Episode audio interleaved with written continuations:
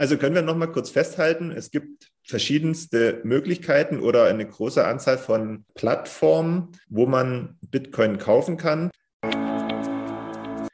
Also ist ein schwieriges Thema. Ich würde vor allem versuchen, mich nicht auf fünf oder zehn äh, Kryptobörsen anzumelden, weil dann wird das Problem entsprechend natürlich noch größer, weil dann noch mehr Firmen meine Daten haben.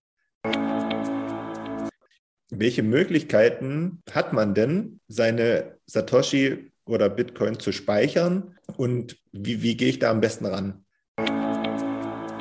Prinzipiell unterscheidet man da zwischen einer Hot Wallet und einer Cold Wallet.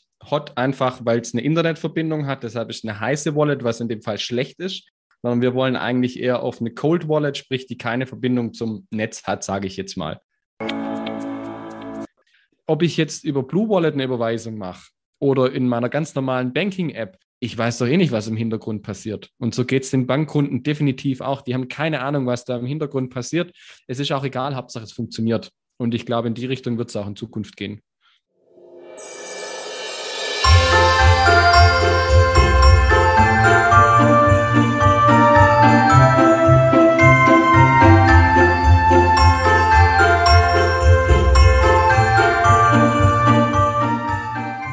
Hallo liebe Leute, bekanntlich führen viele Wege nach Rom.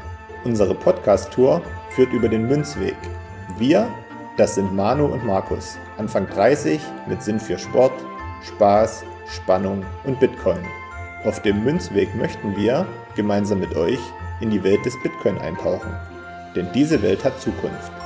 Den Münzweg findet ihr überall da, wo es Podcasts gibt. Also kommt doch einfach mit auf unsere kleine Reise. Wir freuen uns auf euch und wir hören uns. Viel Spaß!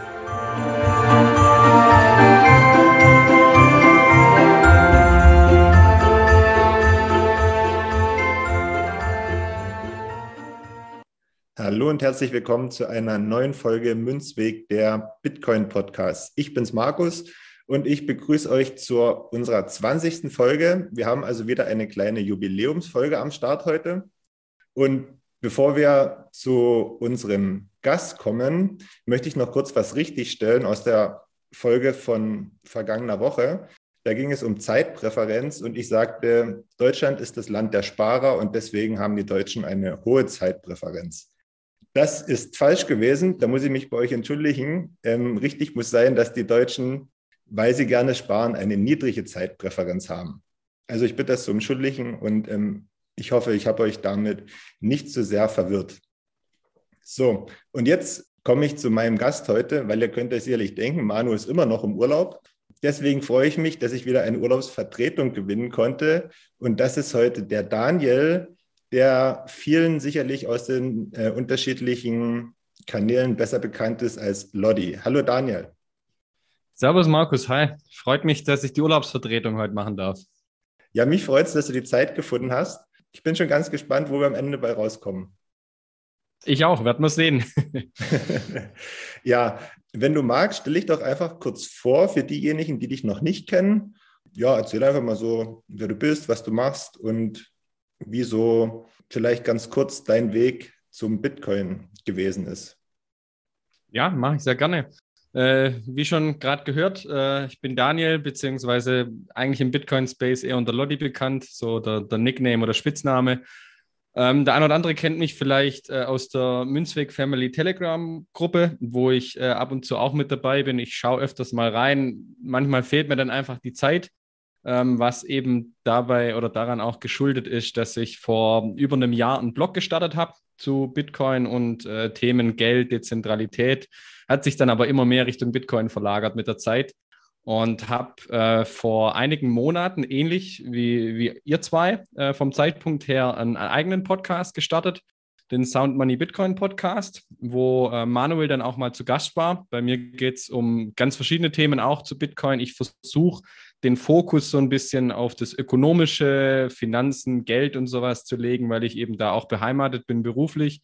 Und äh, dann kam aber einmal das Thema bei mir auf, wie schubst man jemand ins Bitcoin Rabbit Hole? Und dann habe ich überlegt, wen lade ich da ein? Und dann dachte ich, ja gut, im Normalfall, Manuel muss sich damit beschäftigt haben und kann aus erster Hand erzählen. Und so kam der Kontakt zustande, dass er zu Gast war. Und ja, heute freue ich mich, dass ich äh, bei euch zu Gast sein darf. Ich freue mich, Manu, freut sich sicherlich auch. wenn er das hört, weil er diesmal nämlich noch nicht weiß, wer heute zu Gast ist. Deswegen bin ich schon ganz gespannt, was er sagen wird und vor allen Dingen, was er zu unserem Thema heute sagen wird. Wir haben uns ja im Vorfeld ein bisschen unterhalten, was könnte man machen. Und da haben wir uns darauf geeinigt, dass wir heute mal gucken wollen, wo man Bitcoin kaufen kann, wie Bitcoin gespeichert werden und dann zum Schluss vielleicht noch so ein, so ein bisschen, wie das Ganze abläuft äh, in Sachen Transaktion von Bitcoin von A nach B. Ich würde einfach sagen, wir fangen mit dem ersten Punkt an. Wo und wie kann man Bitcoin kaufen? Ich würde kurz den Ball zu dir spielen. Sehr gerne, ja. Vielleicht magst du kurz beginnen.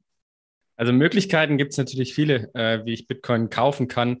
Ich würde sagen, der Stand heute ähm, am häufigsten verbreitetste Weg ist einfach über eine Exchange, also eine Kryptobörse. Äh, da fällt mir jetzt äh, auf Anhieb zum Beispiel Bison ein von der Börse Stuttgart, Nuri, äh, auch deutsch, Bitpanda, Coinbase, Binance, Kraken und was es da alles gibt. Also das sind so die bekanntesten wahrscheinlich in Deutschland wo ich äh, im Prinzip dort ein, ein, Konto anlege, also ein Nutzerkonto, muss mich da in der Regel dann auch eben legitimieren, wie bei einem Bankkonto auch mit Personalausweis oder Reisepass. Meistens funktioniert es mittlerweile über Video-Ident. Das heißt, ich äh, wackel einmal mit dem Personalausweis praktisch ins Smartphone ähm, und spreche da mit jemand. Und dann habe ich dort ein Konto, muss dort äh, einen Eurobetrag in der Regel hinüberweisen per klassische Überweisung. Oder manchmal kann ich auch direkt mit der Kreditkarte äh, kaufen, wobei das häufig sehr, sehr teuer ist. Also da muss man aufpassen. Und wenn ich dann dort praktisch äh, die Gutschrift auf meinem Konto, Wallet oder was auch immer das dann dort bei dem Anbieter ist, drauf habe, dann kann ich sagen, okay, jetzt möchte ich das in, in Bitcoin tauschen sozusagen. Also das, glaube ich, ist der, der Standardweg, den die meisten Leute gehen. Es gibt dann natürlich noch andere Möglichkeiten mit so Peer-to-Peer-Netzwerken wie BISC zum Beispiel, wo ich einfach eine Plattform habe, wo äh, BISC dann einfach matcht äh, Käufer und Verkäufer und dann können wir, äh, sage ich jetzt mal, ausmachen, äh, schicke ich dir eine SEPA-Überweisung, treffen wir uns im Park oder was auch immer. Also da gibt es verschiedene Möglichkeiten, aber ich denke, das sind so die bekanntesten, wobei die meisten wahrscheinlich auf eine, eine Kryptobörse im ersten Moment gehen werden. Jetzt hast du ja schon gesagt, dass man bei einigen sich, sage ich mal, verifizieren muss, äh, sei es durch ähm, Ausweis in die Kamera halten oder wie das äh, bei mir gewesen ist und wie ich das auch schon mal erzählt hatte, dann mit einer Frau sprechen, die da irgendwo sitzt und dann so ein paar Sachen von einem wissen will. Das ist ja dieses KYC-Verfahren, mhm. oder? Genau, Know Your Customer in Deutschland hat, oder ich kenne es aus dem Bankenumfeld, Legitimation, sagt man bei uns eigentlich eher. Aber KYC setzt sich so im Kryptomarkt durch, ja. Genau. Und das ist ja so eine Sache, ähm, da hört man immer wieder von verschiedenen Leuten, ähm, ja, das mögen manche jetzt nicht so, so unbedingt, einfach weil man da wieder einen Teil seiner Daten rausgeben muss. Gibt es denn da auch Plattformen, wo man diese ganze Sache umgehen kann, also wo es ein bisschen anonymer ist? Also es gibt Plattformen, ja. Ähm, wie gesagt, eine Möglichkeit wäre jetzt so eine dezentrale Börse zu nehmen oder eben so ein, so ein Peer-to-Peer-mäßig, dass ich mich mit irgendjemand auf welchen Kanälen auch immer verabrede und mich mit dem treffe, wobei ich persönlich da Bauchschmerzen hätte, wenn ich sage, äh, Markus, komm, wir treffen uns jetzt nachher im Park, am besten noch äh, spät am Abend und ich kaufe dir für 5000 Euro Bitcoin ab und du weißt ganz genau, ich habe 5000 Euro dabei. Also das finde ich auch irgendwie grenzwertig oder schwierig. Ähm, also diese Regulierung wird, wird immer härter, beziehungsweise die geht immer stärker in diese Bankenschiene, was auch Sinn macht, das ja anzugleichen, sage ich jetzt mal. Aber privat kann man es natürlich immer noch kaufen, ohne dieses KYC-Verfahren. Und es gibt die ein oder andere Kryptobörse, die so ein KYC-Light hat. Das heißt, da muss ich vielleicht jetzt nicht den Personalausweis abgeben, bei gewissen Summen. Wobei bei Binance sehen wir das gerade, dass zum Beispiel, glaube ich, keine Auszahlungen mehr möglich sind, bevor ich mich nicht verifiziert habe. Also das rechtliche Thema kommt schon immer mehr, deshalb ist es schwierig. Ich hoffe, ich sage nichts Falsches, aber bei Pocket oder Relay zum Beispiel, zwei Schweizer Anbieter, kann ich praktisch anonym mehr oder weniger ähm, Bitcoin kaufen und mir direkt auf meine eigene Wallet ziehen. Aber das ist im Prinzip eine verkappte KYC, weil ich übertrage es von meinem Bankkonto. Also von dem her, da geht der Name oder die, die IBAN halt auch mit. Also ist ein schwieriges Thema. Ich würde vor allem versuchen, mich nicht auf fünf oder zehn äh, Kryptobörsen anzumelden, weil dann wird das Problem entsprechend natürlich noch größer, weil dann noch mehr Firmen meine Daten haben.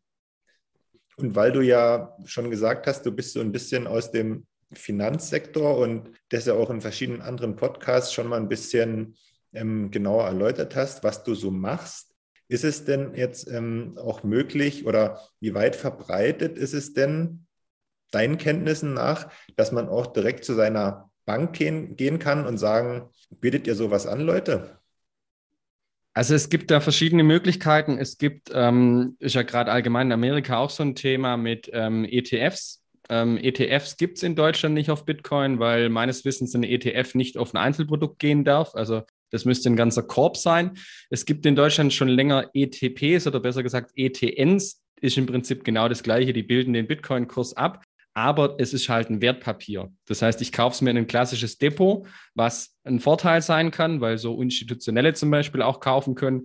Aber für Privatpersonen empfehle ich das nicht, weil warum soll ich ein Wertpapier kaufen mit einem Mittelsmann, das in einem Depot liegt von nochmal einer Drittpartei? Also ich kaufe mir halt ein paar Risiken ein und ich habe die steuerlichen Nachteile, die ich bei einem Wertpapier habe, weil ich eben nicht den Bitcoin kaufe. Es ist aktuell so, dass es die ein oder andere Bank schon gibt, ähm, die halt zum Beispiel im Sparkassensektor gibt es eine Bank und auch äh, im Genossenschaftssektor, also eine Volksbank weiß ich, die eben mit Kooperationspartnern zusammenarbeiten, wie zum Beispiel der Börse Stuttgart und das über die abwickeln. Ich kann jetzt natürlich nicht alles erzählen, äh, weil ich da in Projekten auch beteiligt bin. Ähm, da tut sich aber unter der Haube sehr, sehr viel. Und ich persönlich gehe jetzt mal davon aus, dass wir 2022 äh, da in der Adaption sehr, sehr viele Möglichkeiten in Zukunft sehen werden. Dass wir vielleicht, ja, wenn wir jetzt in einem Jahr uns wieder treffen, glaube ich, bei den meisten Banken in Deutschland eine Möglichkeit haben werden, das dort auch in irgendeiner Art und Weise zu kaufen. Das ist sehr interessant. Da werde ich mir das mal den heutigen Tag direkt im Kalender für nächstes Jahr vermerken und dann, dann sprechen wir uns nochmal wieder, okay? Sehr gerne, ja. okay.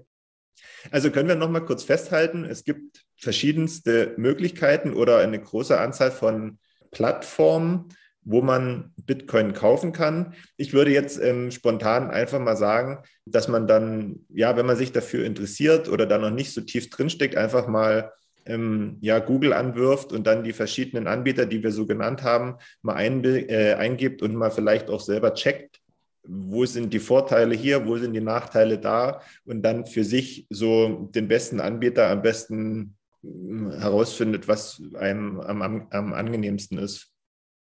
Ja, vielleicht hier noch ein Satz von mir auch dazu. Also das äh, deckt sich ja mit diesem Do Your Own Research. Also äh, ich sage jetzt nicht, Leute, nehmt diese Plattform, sondern ihr, ihr guckt selber, was richtig ist. Ich persönlich bin ein Freund natürlich von deutschen oder europäischen Anbietern. Also da würde ich schon aufpassen. Es gibt die eine oder andere Kryptobörse, äh, wo ich mich nur mit einer Handynummer oder so registriere, daher habe ich schon ein bisschen Bauchschmerzen. Also auf solche Dinge sollte man vielleicht achten. Kosten ist auch ein Thema. Ähm, Coinbase ist bei vielen Hardcore-Bitcoinern ja komplett verhasst mittlerweile und die sind zudem auch noch schweineteuer. Also das sind so die Punkte oder Kriterien, nach denen man vielleicht gucken sollte. Aber im Optimalfall verwahre ich die Coins dort nachher ja eh nicht, aber das ist das Thema, wo wir ja gleich noch dazu kommen. Genau. Das ist eigentlich schon eine gute Überleitung weil jetzt kommt ja, sage ich mal, der eigentlich schwierige Teil, wenn man seine ersten Satoshi gekauft hat. Von Bitcoin brauchen wir ja, glaube ich, nicht sprechen aktuell. Das ist. In, ich kaufe immer ganze Bitcoin, wenn es ah, Gehalt okay. kommt. okay, okay. ja, man hat unterschiedliche Möglichkeiten. du, es gibt auch Leute, die sind gefühlt wochenlang im Urlaub. Also von dem her, manche Leute haben ein bisschen mehr Fiat. ja. Und noch ist er auch noch nicht zurück. genau. Äh, aber wie gesagt, ähm, das ist eine gute Überleitung zum Thema Speicherung. Bei mir ist es aktuell noch so, vielleicht kann ich das am eigenen Beispiel sagen. Ich habe so meinen ersten ähm, Satz über die Bison-App gekauft und bin ehrlich, ich habe sie noch nicht, ja, wie sagt man am besten, vorschriftsmäßig, nenne ich es mal, äh, auf einer Wallet gespeichert. Das bedeutet, also das ist keine eigene Self-Custody-Wallet praktisch, wo du es selber verwahrst. Genau. Und das sollte man ja bestenfalls machen. Also die liegen im Prinzip noch bei der Börse Stuttgart, wenn man das ja so sagen kann. Welche Möglichkeiten hat man denn, seine Satoshi oder Bitcoin zu speichern? Und wie, wie gehe ich da am besten ran? Mhm. Also wir haben jetzt die eine Möglichkeit natürlich von dir schon gehört. Ich lasse es einfach auf der Kryptobörse, egal wie die heißt, liegen. Das ist natürlich nicht im Sinne von Satoshi, dass wir ein dezentrales Netzwerk haben und äh, ich lasse dann das Geld bei einer Bank liegen, weil im Prinzip der Verwahrer ist nichts anderes als eine Bank. Das sind halt keine Euro, sondern eben Satoshis in dem Fall. Es gibt dann verschiedene Möglichkeiten, eben diese Self-Custody zu machen, also diese eigenständige Verwahrung. Prinzipiell unterscheidet man da zwischen einer Hot Wallet und einer Cold Wallet. Hot einfach, weil es eine Internetverbindung hat, deshalb ist eine heiße Wallet, was in dem Fall schlecht ist sondern wir wollen eigentlich eher auf eine Cold Wallet, sprich, die keine Verbindung zum Netz hat, sage ich jetzt mal. Wenn wir von einer Hot Wallet sprechen, die habe ich mega schnell eingerichtet, ist auch unfassbar benutzerfreundlich mittlerweile. Ähm, eine Hot Wallet kann sein, ich lade mir eine Software am PC runter oder einfach eine App. Also ich persönlich empfehle Anfängern immer die Blue Wallet. Die gibt es für Android und iOS. Äh, einfach runterladen, ähm, Seed kommen wir gleich noch dazu, was das ist, aber äh, die kann ich mega easy installieren. Die ist so simpel wie eine gute Banking-App. Und deshalb, da brauche ich eigentlich nicht großartig Vorkenntnisse. Klar, man kommt mal ein bisschen ins Schwitzen, wenn man da die, die erste Zahlung mal durchführt oder so, aber prinzipiell ist es wirklich mega easy. Nachteil bei der Software-Wallet ist eben, sie hat eine Internetverbindung. Und das ist eben hier wirklich ein, ein, Problem in Anführungszeichen. Wenn ich jetzt da mal einen Gegenwert von 10 Euro zum Rumspielen drauf habe, gar kein Thema. Ich glaube, das ist kein Problem vom Risiko oder von der Sicherheit her. Aber ähm, wenn es dann eben höhere Beträge sind und es kann schnell passieren, dass ich mal ähm, ein bisschen was in Bitcoin stecke, dann explodiert der Kurs und dann wird der Betrag in Euro gemessen halt doch mal mehr. Und dann gibt es eben auch noch andere Möglichkeiten. Und eine Variante ist zum Beispiel die Hardware-Wallet, von der man ja immer wieder hört oder spricht. Ich vergleiche es eigentlich gern mit einem USB-Stick, weil so sieht es im Prinzip aus. Und dieser USB-Stick wird äh, meistens nicht direkt, sondern über ein kleines Verlängerungskabel eben am PC angeschlossen. Und dort drauf kann ich dann äh, die Werte speichern.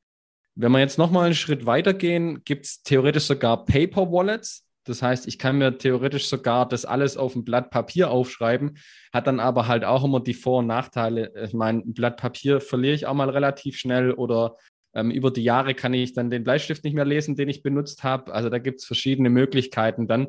Aber ich denke, Hardware Wallet ist, ist so das, das Sinnvollste im ersten Moment. Und da können wir vielleicht gleich auch noch tiefer drauf eingehen. Aber noch, noch ein Satz, der mir immer wichtig ist. Die Bitcoin oder egal Bitcoin oder Satoshi die liegen nicht auf der Wallet. Das ist mir persönlich immer wichtig fürs Verständnis. Also wenn ich eine Hardware-Wallet, so eine Art USB-Stick habe, dann speichere ich da nicht meine Satoshi drauf, sondern ich speichere dort meinen Private Key drauf. Also ich vergleiche die Wallet oder irgendeine Wallet, sage ich jetzt mal, vergleiche ich immer gern mit so einer Spardose. Die Spardose ist gläsern, das heißt, jeder kann dort reingucken, was ist da eigentlich drin. Und jeder kann auch oben durch den Schlitz in der Spardose was schmeißen. Also jeder kann mir Satoshi, Satoshis schicken, aber keiner kommt an den Inhalt sozusagen ran, außer ich, der den Schlüssel für die Spardose im Prinzip hat.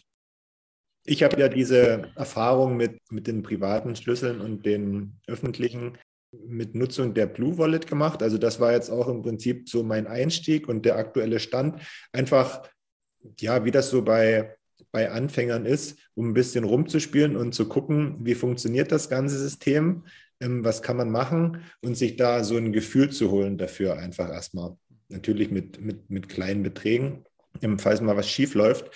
Und ähm, du hattest ja diese, diesen Public und diesen Private Key schon angesprochen. Ja, beim Installieren oder Einrichten der Blue Wallet wird das ja für einen dann ja quasi automatisch generiert. So viel muss man ja dazu erstmal selber nicht beitragen. Richtig. Also ich bin auch selber Nutzer von Blue Wallet, deshalb kenne ich mich jetzt da relativ gut aus. Es kann jetzt natürlich sein, dass bei Samurai oder anderen äh, Smartphone-Wallets das ein bisschen anders aussieht. Aber wie du sagst, ähm, egal ob ich jetzt eine Hardware-Wallet habe oder ähm, Blue Wallet mir runterlade, ich komme mit diesem Private Key selber gar nie in Berührung. Ähm, das ist auch ganz gut, weil das ist eine unfassbar lange, ich glaube, Hexadezimalschreibweise oder Buchstaben, Ziffern. Also die Gefahr, sich dort irgendwie beim Abschreiben zu vertippen, ist einfach viel, viel zu groß. Und da ist irgendjemand Schlaues auf die Idee gekommen, okay, wir machen das mit einer sogenannten Seed Phrase. Und die Seed Phrase, das sind einfach in der Regel zwölf oder 24 Wörter. Das sind einfach englische Wörter oder Begriffe. Da gibt es auch einen öffentlich einsehbaren Katalog von diesen Wörtern. Also die könnte man sich angucken. Und ich nenne es jetzt einfach mal an einem Beispiel von einer Hardware-Wallet. Ich habe mir vor kurzem die Bitbox geholt ähm, und habe die eingerichtet. Und da ist es eben so, dass der Private Key auf der Bitbox erzeugt wird, also auf der Hardware Wallet. Ich sehe den dann da eigentlich gar nicht. Und dieser Private Key wird dann von der äh, Bitbox automatisch in verschiedene Bruchteile unterteilt oder Abschnitte. Also im Beispiel von der Bitbox müssten es jetzt 23 Abschnitte sein, also 23, nicht 24. Und diese Abschnitte heißen dann halt im Hintergrund äh, 0 und 1, 01, 001 oder was auch immer. Und zu diesem Code, sage ich jetzt mal, gehört dann ein Wort. Das ist halt ein englisches Wort wie Coin, die Münze. Und dieses Wort siehst du dann, beziehungsweise das schreibst du dann zum Beispiel auf ein Blatt Papier auf. Dann kommt der zweite Abschnitt, das ist ein anderes Wort und so geht es dann immer weiter bis 23 Wörter. Und die Bitbox oder die Hardware-Wallet, die dann eingesetzt wird, errechnet aus den 23 Wörtern dann noch eine Art Checksumme, also eine Prüfziffer und das ergibt dein 24. Wort. Und sprich, am Ende hast du 12 oder 24 Wörter, die du dir aufschreiben musst und ich vergleiche es gerne mit einem Backup. Also wenn du diese 12 oder 24 Wörter hast, kommst du jedes Mal wieder an dein dein Vermögen ran, weil du eben durch diese Seed Phrase, durch diese Wörter deinen Private Key wieder erstellen kannst. Und das ist ja auch, sage ich mal, das Essentielle an der ganzen Sache. Diese 24 Wörter oder 12 Wörter, je nachdem, die darf man bestenfalls nur selbst im Kopf haben oder an dem Ort seiner Wahl hinterlegt haben. Und ja, ähm, einige geben es vielleicht noch vertrauten Personen, andere sagen auf keinen Fall. Ne? Einige mhm. ähm, merken sich die Wörter lediglich im Kopf, andere ähm, schreiben sie sich auf ein Blatt Papier und verstecken sie an Ort A, dann nochmal an Ort B und Ort C. Es gibt auch die Möglichkeit, glaube ich, dass man sich das auf solche feuerfesten Platten gravieren So Metallplatten oder sowas gibt es, ja. ja. Ja, also das ist wirklich das Essentielle und das darf man nicht verlieren. Ja, die, also die Frage ist, wie verwahre ich das zum einen und das andere, wie du es gerade schon gesagt hast, wo verwahre ich es? Das sind diese zwei Themen. Wenn ich es auf ein Blatt Papier schreibe, habe ich es nur einmal oder verwahre ich es vielleicht fünfmal. Aber wenn ich es fünfmal verwahre, ist das Risiko auch fünfmal größer, dass es irgendjemand findet und mir meine Bitcoin klaut. Also das ist so das Thema, mit dem man sich wirklich beschäftigen muss. Finde ich persönlich auch ganz spannend, sich da mal Gedanken drüber zu machen. Wie, wie oder wo kann ich das verwahren? Weil im ersten Moment denke ich bei sowas immer, ja, dann nehme ich einen Passwortmanager oder ich mache einen Screenshot und lege das auf eine externe Festplatte oder sowas. Und die, die IT-Experten sagen ganz klar, unter gar keinen Umständen soll man die Seed Phrase irgendwo digital abspeichern. Und jetzt kann ich kurz erzählen, äh, ich habe vor vielen Jahren schon ähm, mal Bitcoin gekauft, beziehungsweise dann natürlich auch Ethereum gekauft. Ich glaube, der Kurs war bei 300 oder 400 Euro. Und habe ich mir einen halben Ether gekauft ich hatte keine Ahnung, was ein Private Key ist oder sonst was. Ich weiß auch bis heute nicht mehr, wo ich das gekauft habe. Habe mir den Private Key dann aber in Google Docs Dokument in die Google Drive gelegt. Und da lag es dann ein paar Jahre drin und dann habe ich es irgendwann verschoben bzw. verkauft. Also man muss sich da schon damit auseinandersetzen oder beschäftigen. Und das ist wirklich die Frage, wo speichere ich das oder wo sichere ich das und äh, wem gebe ich es vielleicht oder wem vertraue ich es an. Ich persönlich würde mir die Wörter niemals merken, weil also ganz ehrlich, jeder kennt ein Passwort, vergisst man so schnell. Oder keine Ahnung, ich, ich äh, habe einen Fahrradunfall, äh, mein Kopf ist äh, matsch, sage ich jetzt mal, dann kommt auch niemand mehr daran. Also man muss sich das schon überlegen, ähm, dann tatsächlich, ich meine, wir sind jetzt noch beide relativ jung, aber man weiß nie, ähm, was mache ich mit dem? Sage ich irgendjemand, Geschwistern, Eltern oder sonst jemand, wo das liegt, was sie damit machen müssen? Also das ist schon echt ein, ein spannendes Thema. Ja, auf alle Fälle, auf alle Fälle. Ja, einige sagen ja, die sicherste Variante ist, sich das alles nur im Kopf abzuspeichern. Aber wie du gerade sagst, ähm, wenn man da genauer drüber nachdenkt, kann es auch die unsicherste sein. Ne? Und, ja. und das schon am nächsten Tag. Ja, oder ich nehme die 24 Wörter und äh, mache drei Teile draus, lege acht Wörter dahin, acht da, acht da. Das erhöht das Risiko, dass ich das einen, den einen Zettel nie wiederfinde. Also finde ich auch schwierig. Ich glaube, mehr Leute verlieren ihre Seed Phrase, weil sie es sich kompliziert machen, als zu sagen, ich lege mir jetzt das eine Blatt von mir aus in, ein Tresor äh, oder ein Bankschließfach oder sonst was, aber am Stück, sage ich jetzt mal, und keine Rätsel oder irgendwas daraus machen. Genau. So, und jetzt hatten wir den Private Key und die Seed Phrase. Und jetzt gibt es ja aber noch, wie du auch schon gesagt hattest, den Public Key. Der ist ja notwendig, um Transaktionen empfangen zu können. Und der ist ja auch von, wie der Name schon sagt, von allen einsehbar. Jetzt komme ich ein bisschen auch ins Schwimmen. Ich hoffe, ich sage es jetzt richtig. Also du hast den, wir gehen vielleicht mal eine Transaktion durch. Ähm, das ist auch für mich immer fürs Verständnis wichtig. Warum ist die Hardware-Wallet so sicher? Weil der Private Key liegt auf der Hardware-Wallet und der verlässt die Hardware-Wallet nicht. Also wenn ich jetzt sage, ich möchte dir, keine Ahnung, eine Million Satoshis senden von meiner Hardware-Wallet, dann schickt die App praktisch von meinem PC, also die Software, schickt die Zahlung oder die Überweisung, sage ich jetzt mal wie ein Überweisungsformular, an äh, meine Bitbox in meinem Fall. Und die Bitbox zeigt mir dann die Empfängeradresse an, welcher Betrag ist das, welche, welche äh, Mining-Fees, also Transaktions-Fees möchte ich mitgeben und das bestätige ich alles wie im Online-Banking auch, sage ich jetzt mal. Und das bestätige ich aber auf der Hardware-Wallet und dann wird diese Transaktion auf der Wallet signiert oder unterschrieben, könnte man sagen. Und die fertige Zahlungsdatei inklusive dieser Signatur geht dann an den PC und von dort dann ins Bitcoin-Netzwerk. Das heißt, der Private Key verlässt nie diesen USB-Stick sozusagen und das ist eben diese große Sicherheit in dieser Signatur, und jetzt bitte korrigiert mich nachher in der Telegram-Gruppe, wenn es nicht stimmt, ähm, diese Zahlung, die, die signiert ist, dort steht der Public Key dabei. Und mit diesem Public Key kann jeder, sa sage ich jetzt mal, gucken, ist wirklich der Lotti das gewesen, der diese Zahlung signiert hat, oder war das jemand anderes? War es der Markus, der sich das Geld selber rüberschieben wollte? Weil das würde dann eben an der Stelle aufpassen, äh, auffallen. Und das Entscheidende ist eben, man kann relativ leicht vom Private Key auf den Public Key rechnen, aber dieses Zurückrechnen ist sehr, sehr kompliziert und würde eine unglaubliche Rechenpower brauchen, um das eben zu machen. Und das lohnt sich nicht, weil wenn dann ein PC, ein Super-PC, ein Superrechner ähm, jahrelang rumrechnet und nachher ist auf meiner Adresse nichts mehr draus, dann lohnt sich das nicht. Also das ist so vielleicht fürs Verständnis ganz gut. Und jetzt gehe ich nochmal einen Schritt weiter. Ich bin der Meinung, dieser Public Key ist aber noch nicht die Bitcoin-Adresse, weil aus dem Public Key wiederum rechnet sich die Bitcoin-Adresse. Aber das ist dann schon sehr, sehr tiefergehend. Okay.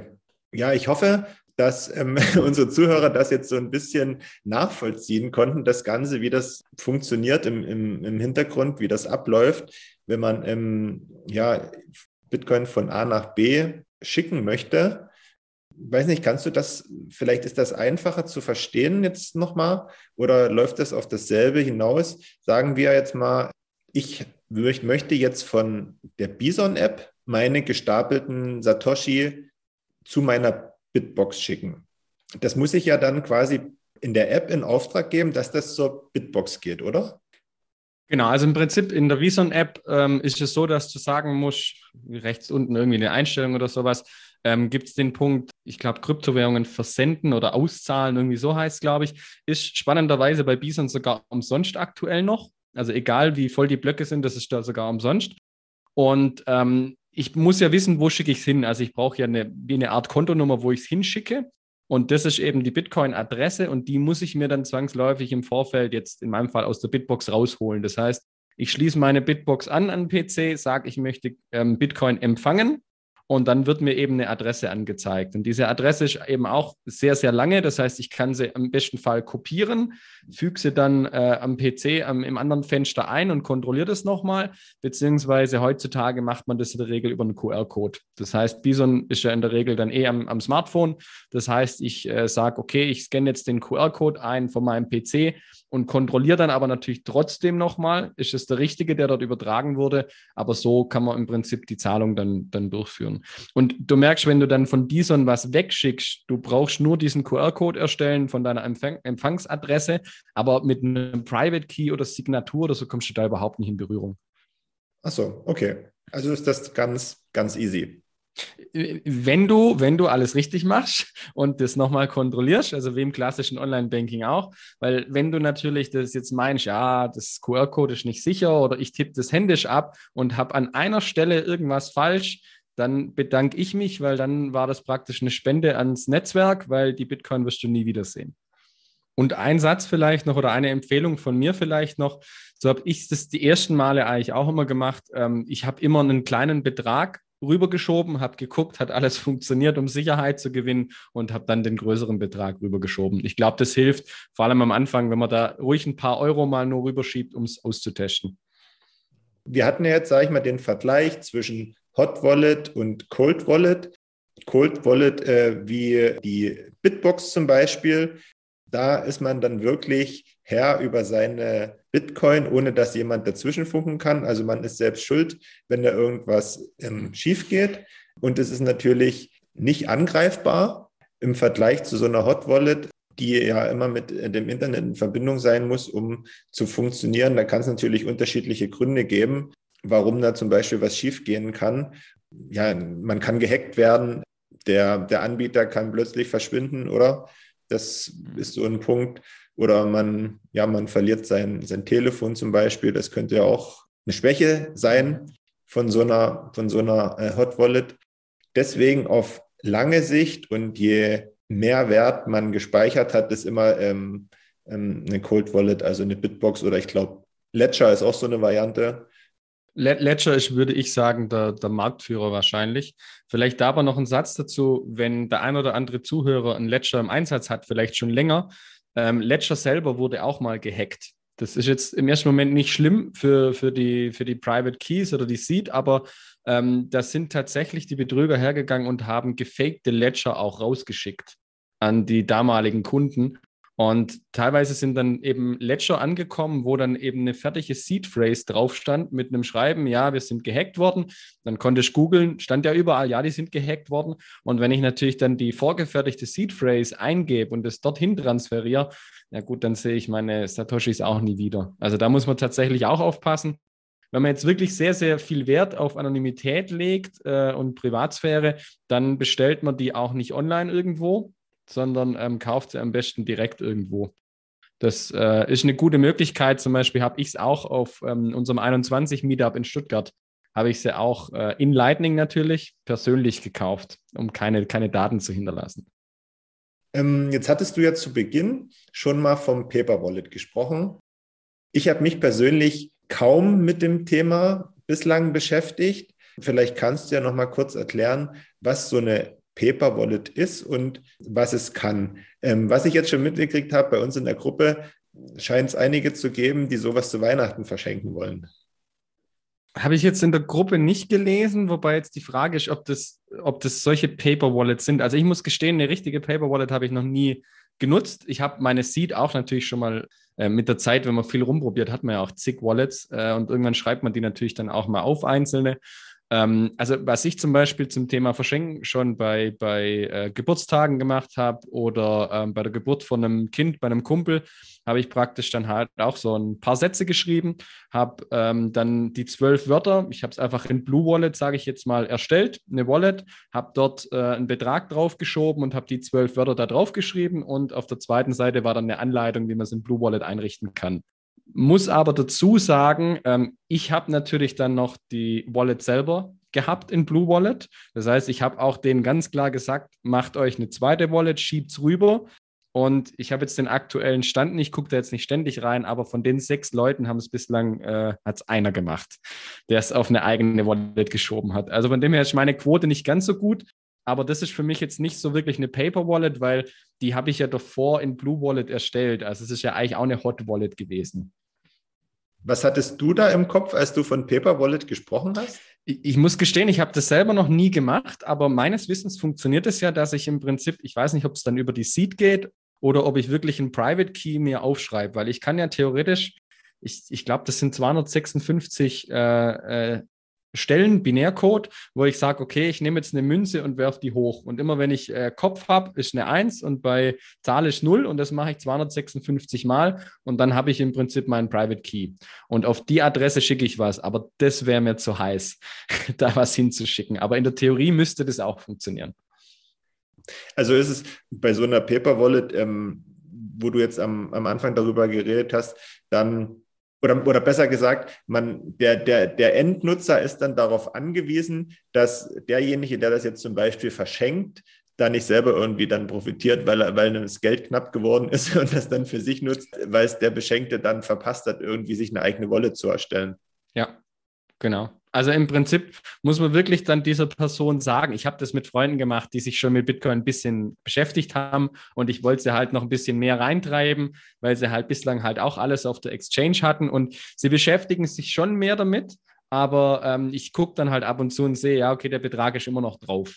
Und das sind jetzt natürlich auch keine Riesensummen und ich werde es denen auch nicht wegnehmen. Vielleicht mache ich mir mal den Spaß, mal gucken. Aber ähm, das sollten die Personen natürlich schon tun, weil sonst bringt es natürlich nichts. Das ist wahrscheinlich dann auch für ja, wobei du ja gerade gesagt hast, die bei dir haben sie sich ja schon mal in der Vergangenheit mit Bitcoin beschäftigt, ähm, weil ich jetzt gerade sagen wollte, ist wahrscheinlich für, für jemanden was, der schon ein bisschen im Thema drinsteckt, weil ich glaube, wenn ich das jetzt jemandem schenken würde, der davon noch nie was gehört hat oder der vielleicht mal irgendwo was gelesen hat und das ist ziemlich kritisch gewesen, das stelle ich mir ziemlich schwierig vor, dass mhm. man dann damit überhaupt was anfangen kann dann zur Sicherheit die Seeds auch nochmal behalten, ja. bevor er das wegschmeißt, ja. da, da, kommt man auch in ganz andere Gedanken rein. Äh, so ging es mir nämlich, weil ich habe jetzt ähm, schon, schon zwei Kumpels was geschickt zur Geburt von ihrem Kind, habe gesagt, okay, oder habe es halt so einen Text dazu geschrieben, äh, Papa, bewahr das jetzt auf bis zum 18. Geburtstag. Und habe ihm gesagt, entweder das Geld ist weg oder was ich glaube, es hat sich extrem vermehrt. Jetzt ist aber das nächste Problem für mich gewesen, mache ich das auf eine klassische Bitcoin-Wallet. Ich habe keine Ahnung, ob in 18 Jahren die On-Chain-Gebühren so schweineteuer sind oder mache ich gleich eine Lightning-Wallet. Und Lightning Wallet gibt es ja keine Seed oder irgend sowas aktuell. Also das ist dann wieder ein anderes Problem. Sprich, ich werde das beobachten und wenn in zwei, drei Jahren die Blöcke so voll sind und die Gebühren so hoch sind, äh, werde ich denen wahrscheinlich sagen, komm, wir ziehen das jetzt mal auf eine Lightning Wallet rüber oder so. Weil in 18 Jahren kann natürlich viel passieren eigentlich muss man sagen, hoffentlich passiert in den 18 Jahren viel. Ja, ja, das ist auf jeden Fall. ähm, genau. Was ich mir jetzt zum Schluss nochmal ähm, aufgeschrieben habe und was ich dich gerne fragen wollte, weil du ja da der Experte drin bist, was auch das Bankwesen anbetrifft. Ähm, ich hatte jetzt neulich äh, auch, ein, auch ein Gespräch, als ich so ein bisschen darüber erzählt habe, was, was Manu und ich machen. Und ähm, so ganz grob über, über Bitcoin und mit, mit dem Bezahlen. Und da ging es, hm, aber wie, wie soll ich denn dann am Ende damit bezahlen und, und, und wie mache ich das denn? Jetzt habe ich ja mein Bankkonto und da liegt ja mein Geld. Und da habe ich gesagt, ja, am Ende ist das nichts anderes. Nur wenn du es richtig machst, ist das noch sicherer als dein Geld auf dem Bankkonto. Würdest du mir da jetzt widersprechen? Und Zusätzlich siehst du Vorteile im, im, im Vergleich Bankkonto und Bitbox zum Beispiel Wallet. oder Cold mhm. Wallet? Also was die Thema sich oder was Sicherheit angeht, ähm, muss man jetzt natürlich unterscheiden. Ähm, wenn ich es richtig mache, mache ich ist es natürlich sicherer. Das ist bei uns in, in Europa oder in Deutschland jetzt wahrscheinlich nicht das Riesenproblem, aber ich, ich würde das Thema jetzt nicht unterschätzen. Vor allem natürlich aber, wenn man ähm, ins Subsahara-Gebiet, Zentralamerika, Südostasien oder so guckt, wo ich irgendwelche ja, diktaturähnliche, regimeähnliche, autoritäre äh, Führer habe, wo ich eben nicht weiß, ich muss nur Wikipedia Goldverbot gucken, in wie vielen Ländern es das schon mal gab. Und die Wahrscheinlichkeit ist natürlich da, dass es irgendwann wieder passiert. Jetzt in Deutschland sehe ich die Tendenzen aktuell noch nicht, aber in anderen Ländern ist es eben ein Thema. Und deshalb muss man natürlich klar sagen, aus Sicherheitsgründen ist Bitcoin natürlich definitiv die bessere Variante, wenn ich es eigenständig verwahre. Nicht falsch verstehen, ich nehme dich jetzt als schlechtes Beispiel. Wenn der Staat sagen würde, aus welchen Gründen auch immer, wir verbieten Gold, wir verbieten jetzt auch Bitcoin, ja, dann wird mein, meine Bitcoin-Wallet auf Bison oder wo auch immer halt eingefroren dann komme ich auch nicht mehr ran. Deshalb ähm, die Idee hinter einem dezentralen Netzwerk ist natürlich, dass ich es eigenständig verwahre. Und wenn ich das richtig mache, dann ist es natürlich sicherer. Wobei Sicherheit vielleicht dann auch was mit dem Wert zu tun hat. Also der Wert von Bitcoin schwankt natürlich. Ähm, von dem her, das spielt da natürlich auch mit rein. Also im, im Alltag würde ich jetzt persönlich eigentlich noch nicht mit Satoshis bezahlen, weil es, es macht für mich keinen Sinn, äh, zum, zum Rewe zu gehen und heute kostet es 10% mehr als gestern zum Beispiel. Wenn ich jetzt natürlich in Bitcoin verdiene und nichts anderes habe, dann muss ich das tun. Aber den meisten geht es, glaube ich, Stand heute nicht so. Ja, also das, das zum Thema Sicherheit. Und jetzt habe ich so viel erzählt. Was war das zweite noch mit dem Unterschied Wallet-Bankkonto, gell? Genau, genau. Weil da bist du ja der, der Experte. Also auch im Hinblick auf, auf, auf die Sicherheit, weil wie gesagt, beim, beim Wallet bestimme ich, was damit passiert. Mhm. Beim Bankkonto denken ja viele, ah, mein Geld liegt da auf dem Konto. Aber am Ende mhm. ist es ja auch bloß ein Wert und liegt da auch nicht direkt. Ja, vor allem zweiteres, es liegt da halt einfach nicht. Mhm. Also ähm, das ist halt so das Thema, vor allem äh, mit dieser ganzen Giralgeldschöpfung, Ausweitung der Geldmenge und so weiter. Ähm, haben wir natürlich ein Risiko. Auch hier, ich glaube nicht, dass in Europa jetzt das Eurosystem die nächsten Wochen und Monate komplett zusammenbricht. Von dem her, äh, auch hier Sicherheit ist natürlich immer ein Thema. Bitcoin, die gehören mir, die kann mir niemand wegnehmen. Das sehe ich jetzt bei Euro ehrlich gesagt nicht das Problem, weil bevor es in Deutschland einen Schuldenschnitt gibt, bricht der Euro zusammen. Das heißt, dann komme ich an meine Euro ran, aber die sind nichts mehr wert.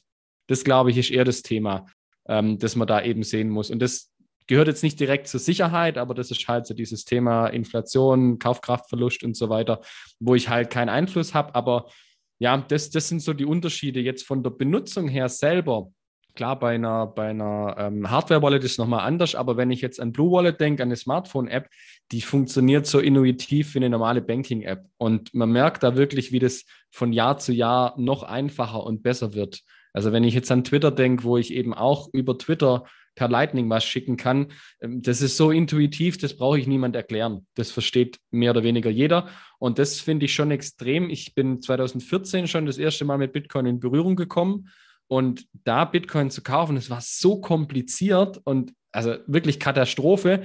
Habe mich dann lange, lange damit gar nicht mehr beschäftigt und dann 2018 bin ich wieder dazugekommen, war schon viel einfacher und heute mit diesen ganzen Namen, äh, also Apps, die wir vorher schon genannt haben, ist es wirklich so easy, dass das auch jeder nutzen kann. Also da ist der Unterschied, glaube ich, zum Banksystem gar nicht mehr so groß vom, vom Handling und das sage ich auch immer, ob ich jetzt über Blue Wallet eine Überweisung mache oder in meiner ganz normalen Banking-App, ich weiß doch eh nicht, was im Hintergrund passiert. Und so geht es den Bankkunden definitiv auch. Die haben keine Ahnung, was da im Hintergrund passiert. Es ist auch egal, Hauptsache es funktioniert. Und ich glaube, in die Richtung wird es auch in Zukunft gehen. Der passende Vergleich ist ja auch immer, ähm, es weiß ja auch kaum einer, was, wie das Internet überhaupt funktioniert ja, direkt. Genau. Man nutzt es einfach nur und fertig ist. Und warum nutzt man es? Weil es das Leben im Prinzip einfacher macht. Und, ich war, hm? Ich, ich, wollte auch noch, noch dazu sagen, ich weiß auch nicht, wie mein Auto funktioniert und es interessiert mich auch nicht. Hauptsache es fährt. danke, danke. Ich habe immer jemanden gesucht, der genauso denkt wie ich, was das betrifft was halt einfach ist, dieses Thema, ich habe kein Drittparteirisiko. Ich kann meine Bitcoin wirklich selber eigenständig verwahren auf den Wegen, die wir jetzt vorher gesprochen haben.